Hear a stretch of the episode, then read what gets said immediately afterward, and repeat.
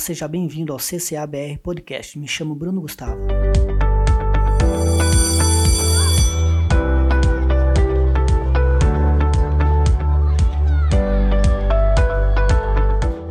Nós estaremos iniciando agora uma série especial com cinco episódios, com o tema Heranças de Guerra.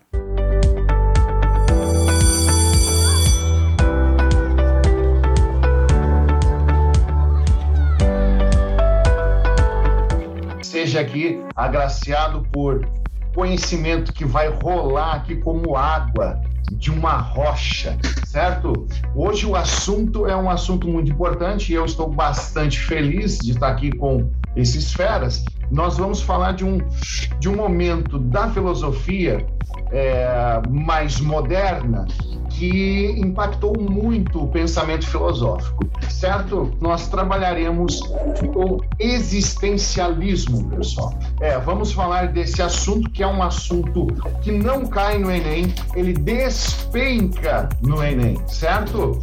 Então hoje nós vamos falar sobre esse momento tão importante do conhecimento filosófico. Só que tem uma coisa: o que, que você vai ter então para você entender como funcionará aí? A primeira parte nós dividimos em três partes para que você consiga se localizar de maneira pedagógica. A primeira parte nós vamos trabalhar de do momento em que se inicia o pensamento até que se gera então a problematização para o início do existencialismo. Na segunda parte, nós vamos abordar aqui a questão de uma frase muito forte dita por Sartre, que é a, é, a existência precede a essência. E aí no final, aquele toque para o Enem, focadaço para o Enem, você que está aí se preparando, né? Sabedor de que filosofia hoje faz parte de todo e qualquer vestibular e o Enem não é diferente. Beleza? Então aqui eu saúdo mais uma vez o professor Jonas, o professor William. Sejam bem-vindos a esse bate-papo, esse café com literatura, como somos adventistas, uma cevada com literatura, né? Então vai ser top mesmo e eu estou bastante feliz aí. Eu queria já a, a começar dizendo assim, né? O existencialismo é, é, uma filosofia completamente oposta, diferente da filosofia que seguia-se até então, né? Tanto é que essa filosofia ela caminhou até por campo da psicologia. Não somos psicólogos, mas ela adentrou esse mundo da psicologia. E uma das coisas da problematização é a angústia. Essa palavra, essa palavra, né, é, é, fundamentou praticamente os pensamentos de Sartre. O interessante é que quando ele, né, eu tenho aqui um livro maravilhoso e vai a primeira dica nossa aí para você ler. O existencialismo é um humanismo de Sartre, um ensaio, né, em que ele foi convidado para defender o existencialismo. Ele disse que ele foi atacado por todos os lados. Ele foi atacado pela é, pelos, pela direita francesa, né? dizendo-se que ele estava apoiando né, o, o marxismo, aquela coisa toda. Os, o, pessoal da esquerda atacou, dizendo que isso era uma filosofia burguesa, né, e que ele se desfiliou do, do, do regime é, francês de esquerda, né, do, do, princípio esquerdo da França, e os cristãos começaram a atacar porque nega a existência de Deus. Então a gente vê que a angústia está permeada. E agora, professor Jonas, aí que entra um negócio bacana nessa história. Eu queria saber nesse momento, porque se né, a gente sabe que um filósofo, ele na literatura também é assim, ele trabalha justamente aquilo que ele vive. Então, por que, que ele fala tanto de angústia, professor? Galera, é uma honra estar com vocês. Professor Michel, me passou bem, hein? E olha, na história a gente costuma dizer que para você entender o sujeito, você tem que entender que ele é sujeito do momento em que está vivendo. Você tem que pisar na terra em que ele pisou para compreender por que ele falou o que ele falou. E é exatamente isso. Vocês perceberam aí nas últimas aulas, ontem, antes de ontem, que o século XX começa com tudo, agitado. Começa é, causando grande desconforto, principalmente no continente europeu, por conta de tudo que está acontecendo. Mas é claro, não dá para olhar simplesmente para o século XX, a gente tem que voltar um pouquinho no passado, porque o século XIX também já terminou assim. O século XIX a gente pode definir filosoficamente como um século do entusiasmo filosófico, eu acho. É um século da esperança, é um século da ordem e do progresso. A galera do primeiro ano e do terceirão também provavelmente está cansado de ouvir do professor de sociologia, o Augusto Conte, ou Augusto Conte, é o cara que basicamente fundamentou o que estampa em nossa bandeira, a ordem e o progresso. É o cara que motivou a proclamação da República Brasileira. É o cara que motivou movimentos militares no Brasil no finalzinho do século XIX. E você sabe que esse cara ele fala que através da ciência o ser humano estabeleceria uma ordem social. E a ciência é a base desse, dessa segunda metade do século XIX. Acredita-se que a confiança nesse saber científico vai levar a humanidade ao seu ápice, que é o ápice do positivo. E a tecnologia, unida à psicologia, bem dita pelo professor Michel, ela está levando o ser humano a um progresso. Então, eu poderia dizer para você que esse finalzinho do século XIX ele é entendido como uma ideia, como uma ideia muito positiva otimista, é, de entusiasmo filosófico. Mas a gente vai ver que esse final do século XIX e transição para o século XX já vai se mostrar um pouco bagunçado. Por quê? Você se lembra na história que rolou ali uma conferência de Berlim, uma partilha do continente africano, e essa partilha vai gerar tumultos. Você aprendeu aí, Primeira Guerra Mundial. E você viu que pronto, o século XX já começa turbulento. Já começa com muita morte. Gripe espanhola, e a gente vai partir para totalitarismos, e a gente vai ver que holocausto, nós vamos ver bombardeios nucleares, a gente vai ver ditaduras, revoluções, um século que vai causar grande desconforto. Um século que vai se mostrar historicamente abalado, mudando não só tecnologia, mas cultura transformando a mentalidade e a forma como pensar a respeito da própria existência. Quando a gente vê o século XIX, você vai ver que o século XIX filosoficamente tinha muita ideia ainda do infinito, a ideia ali da natureza eterna, lembra do, dos gregos, Grécia Antiga? A ideia do, do o próprio cristianismo, com o Deus que é eterno, o nosso Deus. A ideia de um Deus que é criador e que, e que se perpetua durante a história, que transita pelo tempo. A gente vai ver o século XX mudando, mudando essa mentalidade. O século XX ele vai trazendo a ideia do finito, a ideia de alguém que tem um início e que tem um fim, e que conhece o seu início e conhece o seu fim. A ideia de alguém que sabe que nasceu e é conhecedor também da morte. E por isso ele pensa a respeito desse tempo entre vida e morte. Ele passa a entender que a sua finitude pode causar um certo incômodo. Claro, eu tô vendo pessoas morrerem o tempo todo. São milhões e milhões de pessoas morrendo por pandemias. A gripe espanhola atacou aqui o Brasil. Ah, é pessoas morrendo por bombardeios nucleares de um dia para o outro e morrendo com a transição do tempo através do câncer que isso vai causar. É pessoas morrendo é, por governos que se mostram é, como esperança, como a salvação e que vão levar pessoas às tragédias. Vai levar a humanidade a um colapso. É uma crise no ano de 1929 que vai impactar até a nossa sociedade aqui, o Brasil. Então, é um século bastante difícil de se viver. E por isso vai levar a homens pensantes, a mentes brilhantes, a questionarem. A questionarem certo, errado, positivo, negativo é o convite que eu faço. Vamos analisar. Vamos ver o que os meus colegas vão dizer a respeito de tudo isso. Mas um desconforto está se instaurando muito fortemente. Um desconforto que vai surgir depois como um absurdo, como uma crise do, da existência, como uma angústia existencial. Vamos ver, vamos ver o que, os meus colegas aqui vão trazer. Agora, o que eu deixo aqui? O século XX está mexendo com a mentalidade de muita gente. Mexeu, mexeu, mexeu na literatura, né? galera que está aí estuda literatura sabe que esse momento é um momento né, é, da mudança, a grande mudança do plano de vista, do plano de, de vista moderno da literatura. É, e a literatura também acompanha, então, o sentimento do homem. Se o sentimento do homem é um sentimento angustiante, a gente vai ter uma literatura angustiante. Professor William, agora a, a, parada percebeu que ela não começa no século XX, ela tem, ela tem resquícios, né? Eu queria ver contigo de onde surge, porque o existencialismo não é, não é propriamente de Sartre, mas ele recebeu algo de ser o maior propagador. Mas de onde nasce essa, essa veia é, existencialista, professor? Vamos lá então, né? Século, não tem como falar de existencialismo sem falar do século XIX. Século XIX, nós temos que destacar aqui dois grandes pensadores, Soren Kierkegaard, dinamarquês, nasceu no mesmo país que o nosso querido Eriksen, que esses dias caiu no campo e quase foi a óbito. Assustou é, o mundo acabou, inteiro. O futebol acabou para ele. Praticamente. Ele vai ter que se aposentar, né? Com 30 anos vai ter que se aposentar. E o, Eriksen e o Kierkegaard nasceram no mesmo país, Dinamarca. Um país pequeno na Europa, frio pra caramba.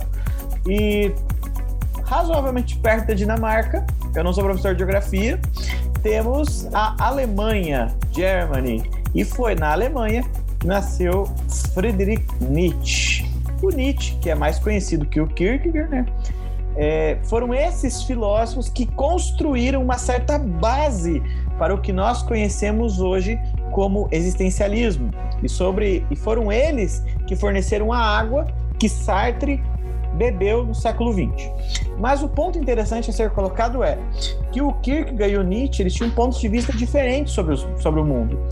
O Nietzsche ele tinha um ponto de vista de que o mundo ele na verdade ele é uma grande constituição moral em que as pessoas muitas vezes seguem algum tipo de moralidade, algum tipo de lei por mera obrigação porque essas pessoas se consideram na obrigação de obedecer seus líderes, sejam líderes políticos, líderes religiosos, e essas pessoas, o Nietzsche dizia, se comportavam como uma espécie de comportamento de rebanho, porque elas simplesmente obedeciam, simplesmente seguiam algum tipo de líder. E o Nietzsche criou aí o conceito de moral de escravo ou moral de rebanho. E daí o mesmo Nietzsche apresentou uma ideia de moral de senhor. Alguém que supera essa moral de escravo, essa moral de rebanho. E esse alguém que supera essa moral, o Nietzsche chamava de Ubermensch. Ubermensch. Vocês, meus alunos, devem estar careca de ouvir falar do tal do Ubermensch, super-homem. E esse super-homem, de uma certa forma, esse super-homem, ele é alguém que superou a moral, que superou o bem comum de todo mundo é alguém que se constituiu como, uau, eu sou o Ubermensch. Mas para chegar nesse processo de ser esse Ubermensch, alguém que superou essa moral, você precisa passar pelo chamado processo do niilismo.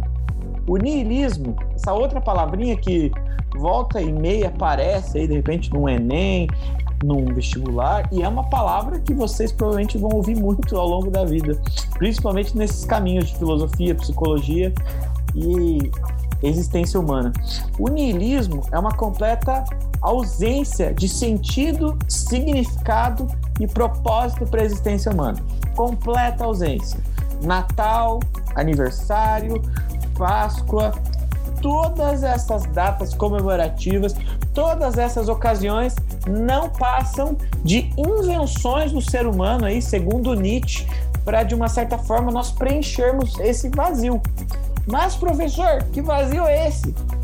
Que vazio é esse? O Nietzsche dizia que esse vazio é porque nós, seres humanos, queremos, de alguma forma, darmos um sentido para nossa existência, construirmos algum significado, algum valor. E daí eu entro com, aí sim, o pai do existencialismo, que foi o Kierkegaard. O Kierkegaard, ele defende que nós, seres humanos, fomos criados por Deus. O Kierkegaard ele tem uma visão cristã de mundo, ele era luterano. E o Kierkegaard, com essa visão, ele defendia, olha, o ser humano foi criado por Deus, mas Deus deu completa liberdade para o ser humano. A mesma liberdade que Deus deu para Adão e Eva lá nos primórdios da humanidade, Deus também dá para cada um de nós. Mas nós não somos provados ou tentados com as mesmas coisas que Adão e Eva foram tentados nos primórdios. Na visão de Kierkegaard, a nossa principal tentação, diríamos assim, seria a própria existência. E eu, professor Michel, professor Jonas, todo mundo, vocês aí, vocês se sentem angustiados quando vocês precisam escolher entre A ou B. Porque o ser humano precisa escolher um caminho, escolher uma direção. E às vezes quem assistiu aquela série lá, The Good Place, tem lá o personagem que é o filósofo, o Shadi, o Shadi, ou Shidi, não sei pronunciar muito bem o nome dele, ele morre, inclusive, devido a tanta indecisão. Ele era tão indeciso, não sabia o que fazer e cai um ar-condicionado na cabeça dele. Estraguei a série para quem não viu essa parte. Mas ele morre por causa disso. De essa figura desse filósofo que entra em crise existencial, que não sabe se escolhe entre A ou B, e essa capacidade de escolha que nós temos, segundo Kierkegaard e segundo Agostinho, que é um filósofo que vocês já estudaram, essa capacidade de escolha é dada por Deus. É chamada de livre arbítrio. Livre arbítrio. E esse livre arbítrio seria absoluto. O que, o, que, o que ele acaba o que ele acaba diferindo um pouco da Idade Média é que na visão dele, né, professor, é, é meio que como se Deus abandonasse o homem, né, e o homem estivesse agora apenas sobre a sua própria decisão. Então você é responsável agora por suas decisões e eu não vou mais colocar na sua cabeça aquilo que você deve fazer. Não vou inspirar você a tomar decisões, né? Então, tipo, como se, se Deus agora ele não está mais do meu lado, né? Pra, será que eu escolho isso, né? Nós que somos cristãos, a gente faz uma oração, né? Vou, vou, vou comprar isso aqui, será que Deus me abençoa? Na visão de que, não. Na visão de que é eu que vou ter que decidir. E por isso vem a angústia. Exatamente. Nós, seres humanos, sentimos essa angústia devido, segundo Kierkegaard, é por causa de uma coisa chamada pecado também. Porque muitas vezes as nossas inclinações naturais da carne, do desejo, desejam algo que pode nos afastar de Deus. Por isso que nós nos sentimos angustiados. E o Kierkegaard, com essa ideia bem colocada pelo professor Michel, né, de que o ser humano agora está, entre aspas, abandonado por Deus para fazer suas escolhas, esse mesmo ser humano pode escolher se aproximar de Deus. E quando ele escolhe se aproximar de Deus, de alguma forma, ele cria um sentido para sua existência. Na visão do Kierkegaard, só existe sentido para a existência humana com Deus ao nosso lado. Mas aí vem o Sartre e quer derrubar a teoria do Kierkegaard. E aí, professor Michel, o que, você tem a me dizer sobre o Sartre? Por que, que ele vem e quer derrubar de todo jeito a teoria do Kierkegaard? O, o, o, Sartre é, é interessante que ele, ele vem com a ideia assim, né? Se, se, se existe alguém que ele, é, ele, ele coloca princípios, regras do jogo, então não há liberdade. Se existem regras para o jogo, esse jogo não é livre. Então eu tenho que, eu tenho que tomar, de certa forma, não há nem futuro, como ele diz no, no livro Existencialismo e Humanismo, né, na, na, no ensaio. Ele diz assim: se, se Deus existe, então significa que não existe nem futuro, porque está tudo determinado. As peças do jogo são mexidas o, o tempo todo, né? Então ele lança a mão agora de uma, de uma ideia, uma ideia ateísta forte, né? E aí ele lança assim, ó. Agora o seguinte, se você tomar as suas decisões, você é responsável por você e pelos outros. Então, o, o, mundo agora é responsável, né? Você é responsável pelas decisões que toma, porque essas decisões influenciam no mundo.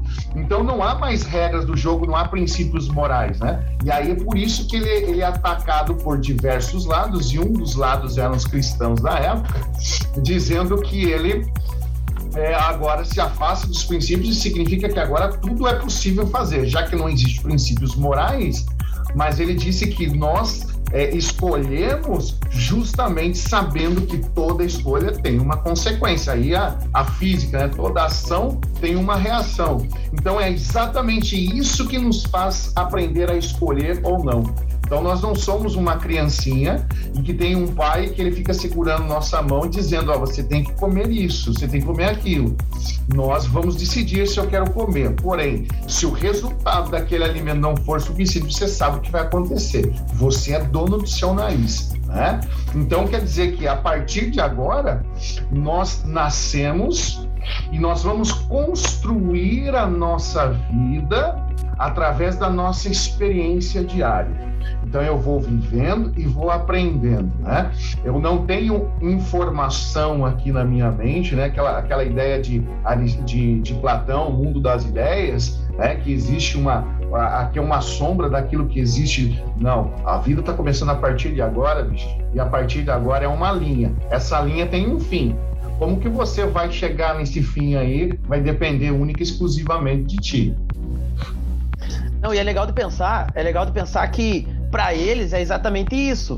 Ah, o, o, o eu, eu, alguém fez essa caneta e ele tem uma função, que é escrever. Ou seja, a uhum. essência dela está na escrita.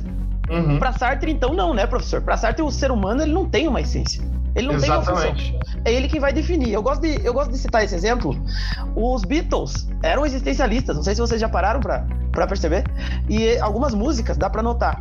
E eles foram questionados: o que será do futuro do rock? Quando eles estavam se separando ali, né? E a resposta uhum. foi exatamente: o futuro do rock será aquilo que os roqueiros escreverem. Uhum. Aquilo que eles produzirem. E acho uhum. que isso representa muito bem o que é esse existencialismo, que é aquilo que nós vamos formar. Isso. Você será aquilo que você construir. Show, né? É, essa é a parte que eu acho muito massa da, da Sim. teoria. Sim. Até mesmo na psicologia, né? É, se você pega assim, eu não, eu não sei se alguém tem informação em psicologia, eu não tenho, mas é, na cadeira de direito nós tivemos psicologia e, e, e, uma coisa que acontece é o seguinte: quando você tem diversos tipos de tratamento, diversas áreas. Quando você vai para um tratamento assim, meio freudiano, então eu vou fazer, vou estudar a sua história até que eu descubra onde foi o lapso que criou esse trauma. No existencialismo, apaga tudo que foi, você vai começar a partir de agora. Então esquece o que foi, não importa o que aconteceu, você vai construir tua vida a partir de agora. Então é algo muito mais seguro do ponto de vista assim, né, existencial e tal. Ah, essa da caneta eu sempre falo para meus alunos assim, né? O cara que construiu uma cadeira, né? O cara construiu uma cadeira. Quando ele construiu a cadeira, na mente dele a cadeira serviria para sentar.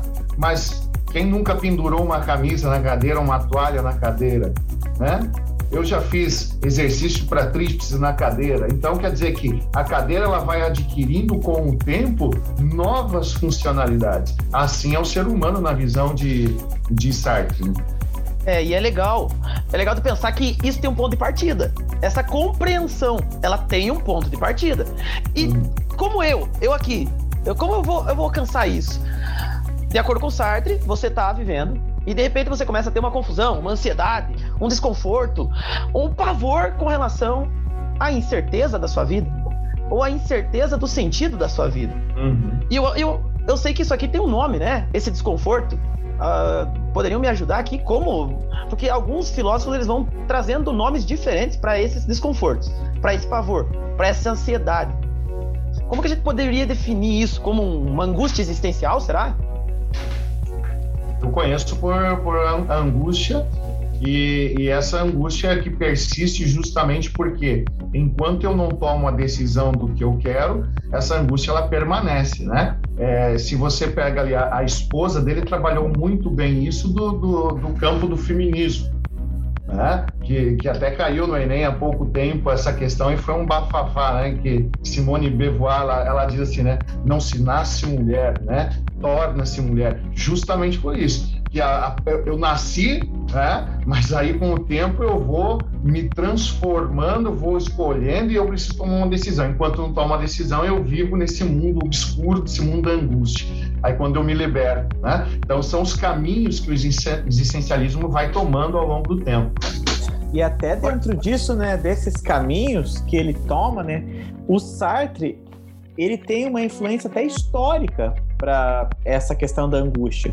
Ele escreve a sua filosofia, principalmente ali a partir da década de 40, anos 50, no século 20, e era um período, né, professor Jonas, de constante conflitos. Vocês já tiveram aí na segunda-feira uma parte de história, e eu queria que o professor Jonas comentasse, né? Por que esse período foi tão turbulento e o que, que isso causou de impacto na filosofia? Galera, a gente não pode esquecer que em 1918 a gente está terminando uma guerra uma guerra que já modifica, uh, mudando cultura, tá mudando mentalidade, tá mudando pensamento, tá mudando o mapa da Europa. É uma era dos impérios deixando para trás para surgir uma era do capital. A gente está vendo que alguns países e superpotências estão surgindo. Está surgindo Estados Unidos como uma potência mundial que nós conhecemos hoje. Estão pensando a respeito do capitalismo, porque está surgindo um novo modo de produção. Só que esse capitalismo daqui a pouco vai ser questionado junto com o liberalismo, o que vai se tornar muito perigoso na Europa. A, a, democracia vai ser questionada, e mais do que questionada, ela vai ser interrogada a ponto de ser abandonada. Por quê? Porque, ah, não, a democracia falhou, o liberalismo falhou, o capitalismo falhou, crise de 1929, superprodução. Então, as pessoas começam, em meio ao desespero, a acreditar que soluções estão surgindo, como Salazar, Francisco Franco, Benito Mussolini, Adolf Hitler, é, Joseph Stalin, Trotsky, Lenin, caras que que pensam a revolução, mas pensam revoluções que são perigosas, que anulam condições humanas, que anulam uma individualidade. Então, cara, é, é um momento turbulento. E aí, esse momento vai levar ao questionamento a respeito da própria existência. E um questionamento andando sobre esses ares, andando sobre essa ideia de que a vida não tem um propósito, de que o valor para a humanidade, o valor humano ou está na sua construção. E é uma construção que é especificamente social. Você vai construir o seu valor e você vai encontrá-lo. E aí que eu até pergunto para o professor Michel, Michel, mas há um encontro desse valor? Onde está o valor? Eles depositam em Deus ou eles não? Deixam quieto? Não, não vamos voltar para Deus. Já foi esse tempo. Aí, aí é o, o, o lance do, né, da, da discussão entre Kicker e o, o Sartre. Né? O que é o valor? O valor é alguém que instituiu o valor ou o valor está nas minhas decisões, nas minhas escolhas e nos resultados que ela vai tomar? Né? A gente percebe, inclusive, nesse momento, a banalização do mal. Né? A gente começa a observar a banalização daquilo que é mal. Será que é mal mesmo? Não, o que, que é o mal mesmo? Se, se não existe essa essência do que é um princípio, então o que, que é mal? Será que mal, mal é a decisão mal escolhida? Né? Mal é a decisão que não foi tomada de forma adequada. Até, até vi que o professor William é, é, ele mencionou isso, queria trabalhar essa parte do desgaste ali com as guerras e essa banalização do mal ali, professor. Estou vendo agora aqui no, no negócio.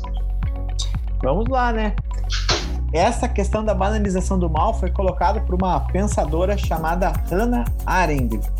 É um nome um pouco difícil, querido, mas quem tiver dificuldade, é só perguntar para mim, professor Jonas, aí fisicamente aí quando nos encontrarmos nos corredores, como que se escreve esse nome? Hannah Arendt. E a Hannah não Arendt... é mais feio que a criança. e com esse nominho aí, ela era alemã, né? Eu acho. Não lembro agora a origem dela certinho mas é um nome complicado para nossa língua. É a mesma coisa do Kierkegaard, né? Schoren, esse, esse, eu tenho uma dificuldade de falar. Schopenhauer, Nietzsche, tem uns nomes que Anaximandro. Acho que o, o Heidegger também. Heidegger. Heidegger. Mas nessa questão da, da banalização do mal, né? Isso foi fruto também dessa ausência de sentido, de significado, de propósito na vida das pessoas. Inclusive, tem um escritor russo chamado Dostoiévski. Tem uma querida professora que trabalhava comigo, chamada professora Fabiana, vocês conhecem, e ela sempre, quando falava de Dostoiévski, é, esse pessoal aí da literatura, literatura russa, ela Tolstói. falava assim, Tolstói, ela falava que era uma literatura com vodka que é uma literatura pesada, é uma literatura que queima. Ela, ela não bebe, tá, gente? Por favor. É, mas eu tô usando a citação dela, ela falava bastante isso. E é uma literatura pesada, os russos escrevem pesado, o século XX é marcado com esse peso justamente por essa ausência de sentido, esses conflitos, essas guerras. E tem uma frase de Dostoiévski que é muito famosa, que diz assim: se Deus não existe, tudo é permitido. E aí? Cadê o fundamento moral absoluto? Não existe mais um grande legislador no mundo, não existe mais um grande juiz, então todas as coisas podem ser feitas. Não existem limites para a ciência, não existem limites éticos para se fazer uma experiência científica, não existem limites para as revoluções políticas, não existem limites da dignidade humana, tudo é permitido. E aí que entra um perigo, Inclusive o próprio Sartre, né, ele falava que nós nascemos, como foi bem dito, sem nenhum sentido, nascemos como uma espécie de tábula rasa, muito parecido com a teoria lá do John Locke. Uma folha em branco, e essa folha vai sendo preenchida ao longo da vida com experiências, e essas experiências que eu preencho essa folha em branco chamada William, que nasceu um dia sem Deus. Sabe, professor? eu fico pensando os pedagogos, as pedagogas quando tem uma aula e que fala sobre isso, né? Elas devem ficar loucas, né?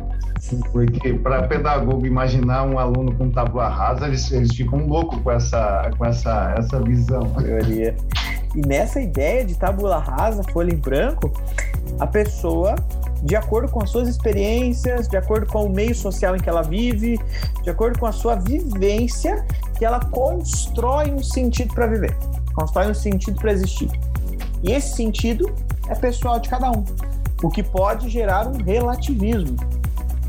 E o relativismo nos lembra dos sofistas lá da Grécia Antiga que arrumavam muita treta com Sócrates.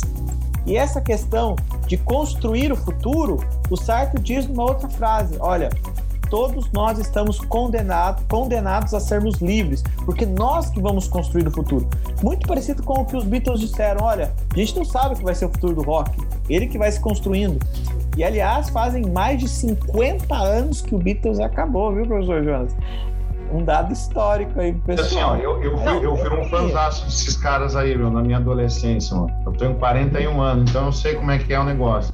E o futuro? Eles pararam porque eles achavam que tocavam mal, hein? É, é verdade. E, e alguns dizem. Alguns músicos dizem que eles tocavam mal. E aí o pior, olha, olha, olha a, a, ironia da existência. O que, o que se tornou o futuro do rock, considerando Beatles, se tornou perder em número de discos vendidos para o BTS, que é K-pop. Olha só que loucura. Hoje o K-pop ultrapassou os Beatles, não sei se vocês sabiam, nessa, nessa maluquice. Eu fiquei é. sabendo agora, fiquei espantado. Na, pessoal, lembrando que o gosto é subjetivo, tá? Mas claro, agora, Beatles agora pra K-pop. Eu entrei em crise existencial agora. Não, eu, eu pra mim, eu, o, absurdi, o absurdismo começou aí, quando eu entendi que BTS já vendeu mais que Beatles. BTS. Apesar de que eu acho que a gente vai ser cancelado pela galera que tá assistindo, porque tem muito fã do BTS, hein? então eu fiquei preocupado agora. Galera, BTS é massa, continue. Não, tô brincando. K-pop tô... é legal, viu, gente? É só pra gerar uma polêmica, mas a gente claro, claro. caramba. Não, muito. Agora, olha só. Eu só trazendo, retomando para quem tá acompanhando, vocês aí. Pensando no Enem lá, de acordo com o que o professor Michel falou lá no início, para essa galera que a gente tá mencionando, a existência ela, ela vem, ela, ela não vem, ou melhor, desculpa, a essência ela não está antes da existência, pelo contrário, a existência ela vem antes. E, demais, e mais, a sua vida ela é baseada na busca dessa existência. E a busca dessa existência vai partir de uma angústia. E essa angústia, o, alguns definem como o absurdo, o absurdismo. E essa, e essa angústia, ela te leva a, a uma busca incansável que basicamente tem um fim, porque não tem nada a ser encontrado, de acordo com eles, porque a vida não tem sentido. É, mas você tem três opções, de acordo com eles, de acordo com o existencialismo. Você tem três opções. A primeira, a, na, no, nessa corrida aí, é o suicídio. O suicídio é uma. Só que o suicídio é desconsiderado, tá? Parou aqui, ninguém se suicida. O suicídio, poxa, seria um absurdo para a filosofia levar alguém ao suicídio. Porque é a ausência do pensamento. Total. Então não dá. O segundo ponto é religião. É a busca pelo Deus. Só que, de acordo com eles, a religião é a morte filosófica. Olha que loucura, olha que loucura. E a gente tem que voltar a pensar nisso até. Mencionar aí como é que essa morte filosófica ela, ela é pensada. Mas eu tenho que apresentar a terceira. A terceira é: viva com o absurdo. Se acostume a ela, se acostume a ele. Aceito. É melhor do que as outras duas opções. Pensem sobre isso. O que, que, vocês acham, meus parceiros? E aí? Essa, Ó, eu, boas eu tenho, tenho uma parte aqui do, do existencialismo e humanismo que ele diz assim, né? O homem está condenado, na página 18, o homem está condenado a ser livre. Condenado porque não criou a si mesmo e, como no entanto é livre, uma vez que foi lançado no mundo, é responsável por tudo o que faz. O existencialismo não acredita no poder da paixão, ele jamais admitirá que a bela paixão é uma corrente devastadora que conduz o homem fatalmente a determinados atos e que, consequentemente, é uma desculpa. Então, para ele, toda e qualquer coisa que motive a minha, a, a, as minhas decisões, ela é chamada de desculpa, né? Então, basicamente, ele pega muito ali que o professor buscou lá em Nietzsche, né? Nietzsche, quando diz assim, Deus morreu, é, é, é, é aquela ideia assim, ó, Deus, na verdade, é algo colocado na sua cabeça para inibir as suas escolhas, as suas decisões e criar então um mundo esperado, um mundo é, na, na seguinte linha. Então, como ele não quer, do ponto de vista filosófico, não quer a morte filosófica, ele quer que nós tenhamos a liberdade de escolha e que nós saibamos que se eu tomo tal decisão, eu tenho tal consequência, ah, então ele lança a mão e diz assim: agora você é condenado a ser livre. Você foi colocado no mundo, você não pediu para existir, mas agora se vira, certo? Aprende a se virar. É tipo eu, quando entro em sala de aula, o aluno fala assim, professor, é, é, é, escreva a caneta. A pior coisa que tem para o professor é você que entra no primeiro ano, vem com aquela síndrome de dono ano, né? E fala assim, professor, é caneta ou a lápis? Dá vontade de quebrar o lápis, né? Então, basicamente é isso. Você entrou aqui, agora pega a sua perninha lá e toca a vida, bicho. É você agora, entendeu? E até nisso, não tem como a gente falar de existencialismo, Sartre, França. França, que é um país, né, professor Jonas, que nós estamos aí careca de falar. Toda vez que a gente se, encontra, a gente fala sobre França. É, a França não vive só do futebol, não vive só de Griezmann, Benzema, Mbappé, Ribéry e Lohri.